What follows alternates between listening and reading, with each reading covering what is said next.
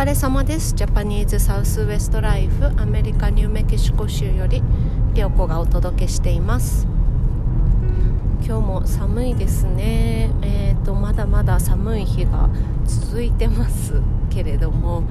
日本も寒いらしいですけれどもどうですか？こちらは、えー、今マイナス5度かな？9時朝の9時前でマイナス5度っていう感じでまだまだ今週は寒いらしいっていう感じですね。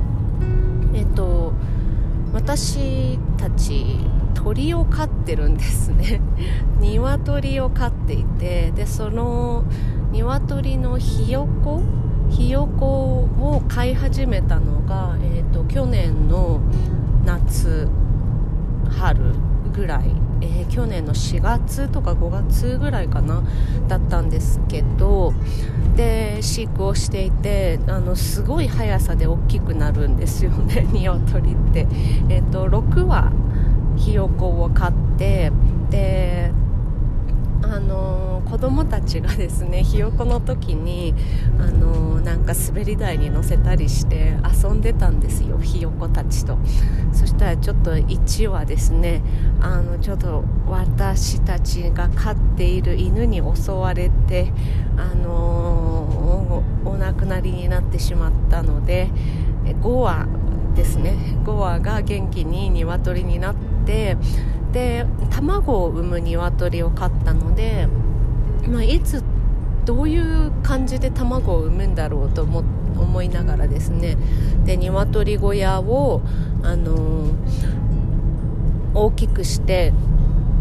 でもう旦那はですねどういう風に鶏小屋を作ればいいかっていうのをその頭の中で知ってるからこれこうしてああしてって言ってすごい結構それも大きなプロジェクトだったんですけど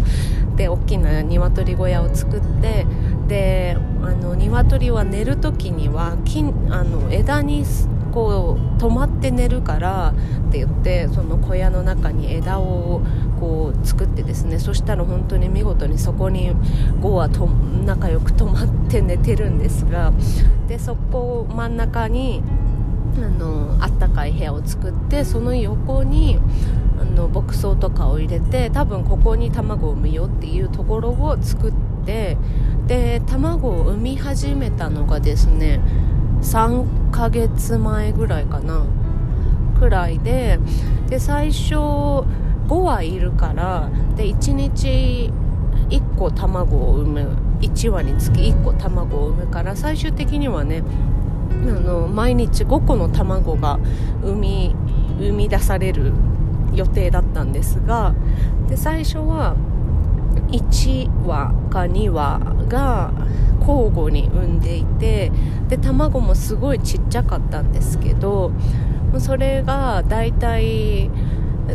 それがどんどん多くなっていってですね1日に2個だったり1日に3個だったりで最近はですねちゃんと毎日5個卵があの収穫できるようになってきてで1日5個卵が新しい卵がこう増えるとですね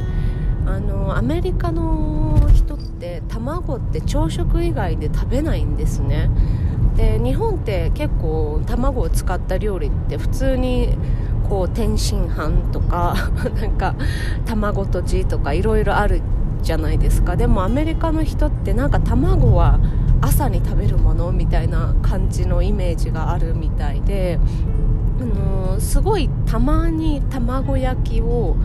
あのだし巻き卵みたいなのを焼いたりするんですけど本当にすごいたまにでそれを夕飯に出したりするとなんで夕飯に卵みたいな まあそれは言わないけどなんとなくねそういう感じになるのであんまり卵は食べないで朝例えば1人1個食べたとしても4個だからそれでも毎日卵は食べないからだんだんねこう卵が溜まってきちゃってでそれをあげてたんですけど甥っ子とか近所の人とかあの知り合いとかにあげてたんですけどもそれでもなんか最近追いつかなくなったのでなんか卵いっぱい使う料理ないかなと思ってプリンを作ろうと思って であのクックパッドでプリンプリンのレシピ調べたらなんか意外と簡単そうと思って結構学生時代にねあのあのバイトしてきた先でプリンの作り方を覚えてきた友達がいてでその友達がよく鍋でプリン作ってくれて あの思い出してあの簡単なんだろうなと思ってやってみたんですね。で卵6個使ってやったらあのうち蒸し器がないからフライパンでできるややり方を調べてでフライパンでやったんですけどあのー、全然うまくいかなかったです。うまくいかずになんか泡がねいっぱい入っちゃってであのー、プリンみたいな形じゃなくてなんかちょっと蒸した卵焼き甘い卵焼きみたいなものが出来上がって、まあ、別に美味しいんですけどね味は美味しいんですけどあの家族の誰も食べないというねで私が毎日毎日もったいないと思って食べています、はい、そんなどうでもいい話をしてみました。えっと週末はハードミュージアムのショーがあったんですけれどもここでもお話ししてたんですが私は行かなかったんですね。多分本当にここのアメリカに来てからも毎年絶対に行ってたので行かないっていうのは初めてなんですけれどもまあ、どうだったかなと思っていろんな人に聞いたらいやすごくね人は多かったと、あのー、参加する人はとてもとても多くて、あのー、お客さんもね多くて、あのー、結構こうひしめき合っているっていうか、あの土曜日はねすごく混んでたよって言ってました。でショー自体はどうだったのかなって思ったんですが、あの意外とね大物も結構売れてる人は売れてたみたいであのすごいいや全然ダメだったなんていう人はいなくて良かったなーなんて思ってますけれどもそんな感じだったみたいです。私は行ってないからあの何も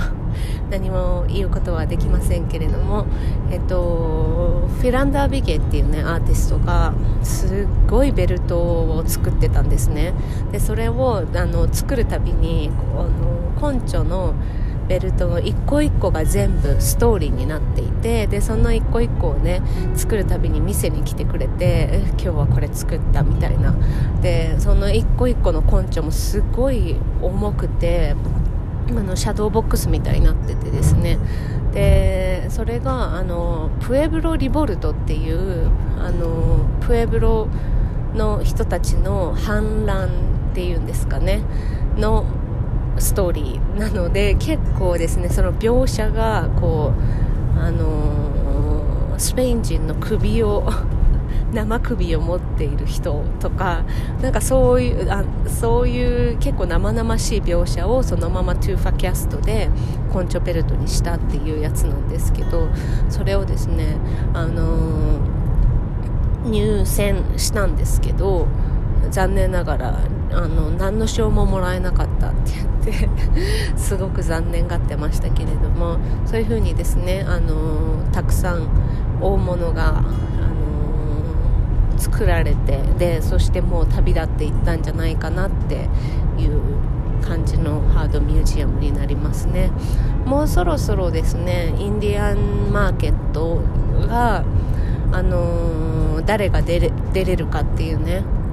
あなたはこうブース持ち持てますよっていう郵送の返信。